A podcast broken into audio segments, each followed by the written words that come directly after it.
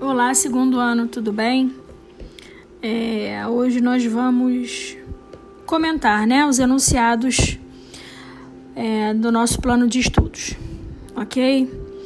Número um é, foi uma, é uma questão de verbo, né, em que eu peço para vocês reescreverem as orações com os verbos que estão entre parênteses conjugados no presente do subjuntivo.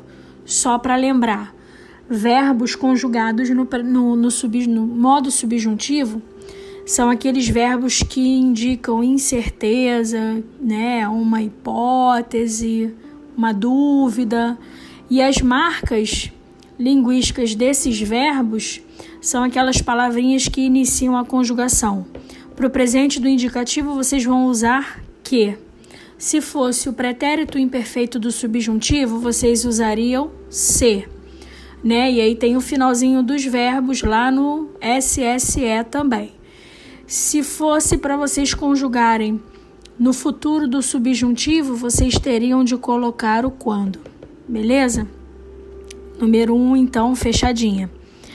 Na 2, a gente trabalha vozes verbais. O que são as vozes verbais? As orações é, que são enunciados né, linguísticos compostos por verbos, elas apresentam para gente um sujeito em, algum, em alguns momentos, né? E aí a gente tem que analisar o seguinte: o termo que está exerce, exercendo a função de sujeito na oração, ele é um sujeito paciente, ele é um sujeito agente, ou seja, é ele quem faz ação, ele quem recebe ação. E se for ele quem faz e recebe a ação, que tipo de voz é essa? Então, na questão 2, eu estou pedindo para vocês pegarem a frase que eu coloquei aí abaixo e transformarem essa frase é, numa voz ativa. Para isso, vocês vão ter que descobrir o sujeito. Além disso, esse sujeito sofre a ação porque se ele está pedindo para botar nativa é porque ele é o sujeito paciente. Então essa voz é uma voz passiva.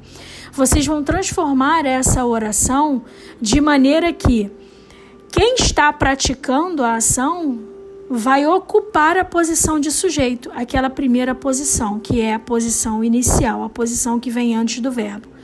Para isso, vocês também vão ter de fazer adaptações na locução verbal, tá? E aí pode dependendo da oração que vocês têm, vocês vão continuar com uma locução verbal ou vocês vão transformar essa locução verbal em um único verbo, ok?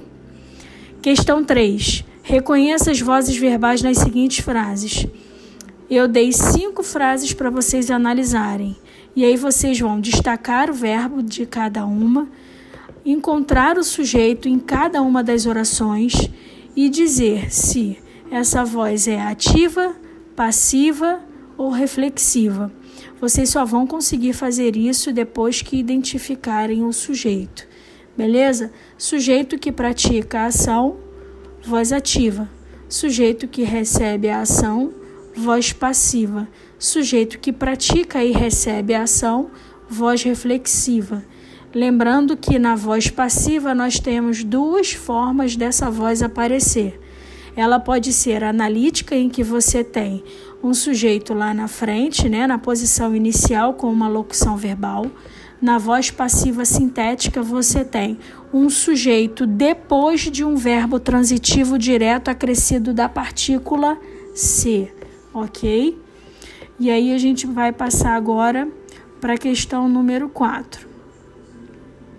Na questão número 4, eu peço para vocês reescreverem o primeiro parágrafo de um, um, trecho que eu coloquei aqui em cima, que começa, que começa assim, décadas atrás, ou seja, um período distante, né, passado.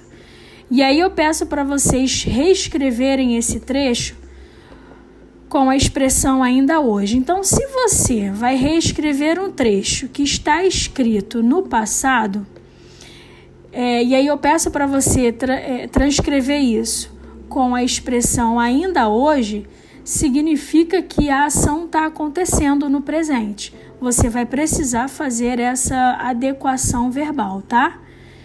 Na questão número 5, classifique quanto à predicação os verbos destacados nos pares das orações.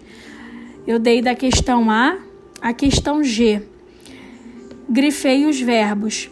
Vocês viram que é, a gente não pode engessar uma predicação de um verbo. O que, que seria a predicação verbal? É, a gente vai analisar o verbo quanto ao sentido dele, se ele é significativo ou não. Se ele for significativo, ele só pode ser transitivo ou intransitivo. São aqueles verbos que indicam uma ação. Se ele não for significativo, ele não expressa ação nenhuma. E aí nós chamamos esse verbo de verbo de ligação. Beleza? São aqueles verbos que expressam o estado de natureza. É, eles só estão ali na frase para ligar uma característica ao sujeito, tá? E aí vocês vão com o verbo que eu já destaquei em cada uma das frases, analisar se ele é transitivo, intransitivo ou de ligação. Se ele for transitivo, você precisa diferenciar entre direto ou indireto, tá? E se ele for intransitivo, é aquele verbo que não expressa, que expressa ação, mas que não pede complemento, tá? Se ele for de ligação, ele é um verbo que expressa somente uma ação, uma ação não, um estado, né? É, ele está ali para ligar um, um, uma característica do sujeito ao sujeito, ok? Ele não expressa ação nenhuma. Na questão número 6, é, vocês vão fazer a leitura de um poema que eu coloquei, né? Se vocês repararem, é, há expressões repetidas.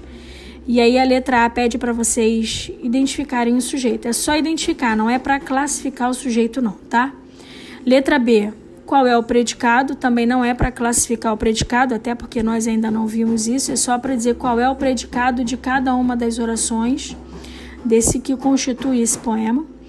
Na letra C, é, você vai achar o verbo, que tipo de verbo você tem nessas orações, e aí já que você fez o exercício número 3, não, exercício número 5 sobre predicação verbal, você já vai conseguir dizer é, como é que eu classifico esse verbo aí desse poema, se ele é transitivo, se ele é intransitivo ou se ele é de ligação, tá?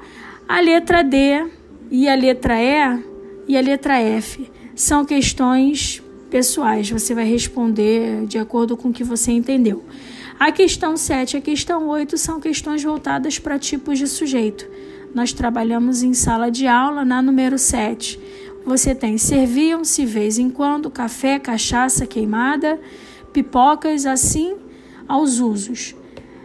A primeira coisa que você tem que fazer para identificar um tipo de sujeito, encontrar o verbo. Encontrou o verbo, você tenta de imediato encontrar o sujeito. E aí, não encontrando o sujeito na posição dele inicial, você vai se valer daquelas dicas que a gramática nos dá, né? É, verbo transitivo direto, mais partícula C, que tipo de sujeito eu tenho? E aí isso já fica evidente, você já sabe quem é o sujeito. Na número 8, você precisa, em cada uma dessas orações, da letra A à letra E, achar o verbo e tentar achar o sujeito de imediato ok? O sujeito, lembrando, é aquele termo que concorda em número com o verbo e é sobre quem se declara alguma coisa no predicado. Beleza? Qualquer coisa é só fazer a pergunta aqui no Classroom que eu vou respondendo. Tá? Um beijo para vocês.